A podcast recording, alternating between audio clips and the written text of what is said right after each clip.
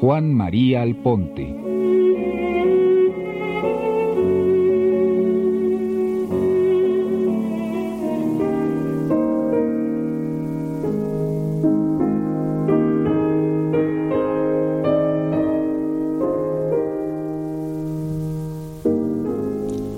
La mujer mira de frente en la oscuridad de la sala el resplandor de la pantalla cinematográfica.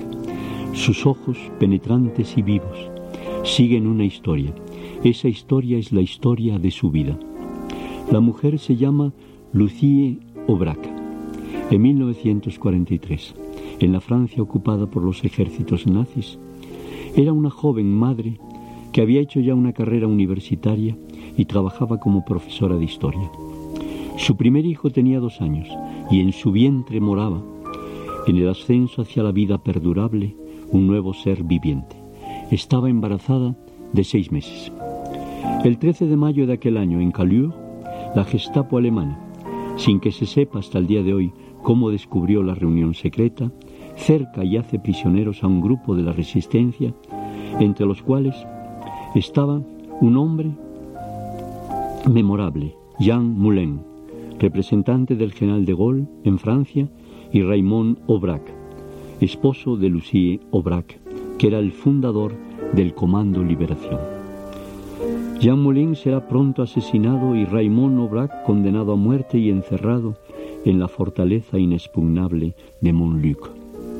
La noticia llegó a Lyon. La universitaria vive la noticia del encarcelamiento de su esposo como la noticia de la muerte. Sabe que ha sido torturado y que sus horas están contadas. No existe posibilidad alguna de que pueda saltarse el fuerte de Menluc.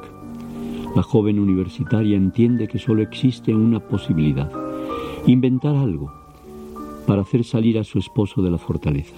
Serena, impávida, se presenta ante el criminal que controla la Gestapo en Lyon, Klaus Barbie, y lo hace con una historia asombrosa. Le dice que pertenece a la familia Barbentane, famosa por su austeridad intolerante, y le añade que está embarazada del francés Raymond Aubrac, que ha sido condenado a muerte. La mujer señala a Klaus Barbie que si su familia se entera del caso la matarán y que hay que hacer lo imposible antes del fusilamiento para que se le permita casarse con el que se va a ejecutar en la alcaldía, para que pueda tener a su hijo en la legitimidad. Por inverosímil que parezca, con su vientre abultado, se consiente que Raymond Aubrac salga del fuerte, escoltado, para casarse civilmente en unos minutos con la mujer que alega que es él, el padre de su futuro hijo, lo que era verdad. Una vez aceptada la historia, se la comunica a qué hora tendrá que estar en la alcaldía. La mujer embarazada al frente de un pelotón de resistentes, esperan el camino y asaltan el camión policiaco y logra libertar a su marido, que en el combate es herido seriamente. La huida es alucinante. Toda la noche la mujer siente que la sangre de su esposo fluye hacia su cuerpo, que le arropa el cuerpo donde duerme su sueño prenatal, el nuevo hijo de los dos. En el cine, la escena es fuerte, inmensa, intensa y terrible. El director del film, que acaba de estrenarse en estos momentos en Francia, Claude Berry, dice que miraba sin parpadear a Lucie mientras desfilaba en las sombras esa escena mortal y estremecedora. Dice Berry que observó la cara de la mujer, hoy una anciana, y la de su marido, Raymond Aubrac, y que tuvo la seguridad de que había reelaborado en la pasión de la memoria los hechos tal como fueron. Los artistas que han representado a los dos resistentes han tenido contacto durante semanas con los protagonistas de esa historia real. Ellos son bellos y repiten en el fragor de la vida el combate de la existencia.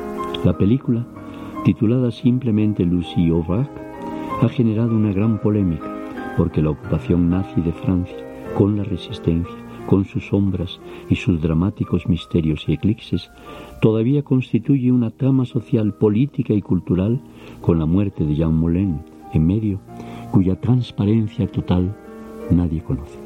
Mientras tanto, en el silencio de la memoria, una pareja humana, perdida En el tránsito de las décadas y en la agonía existencial de los años, se redescubre a sí misma y bautiza su propia fuente de la vida con el recuerdo, hoy universal, de aquella noche en que metralleta en mano se asaltaba el camión policiaco para rescatar no solo a un hombre, sino al amor.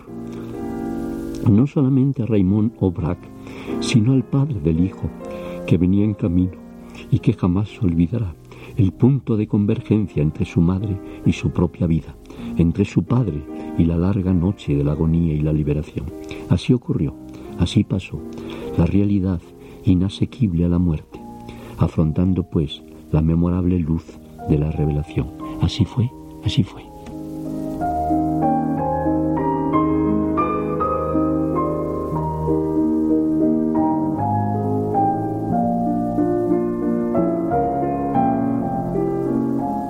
El Mundo en México por Juan María Alponte.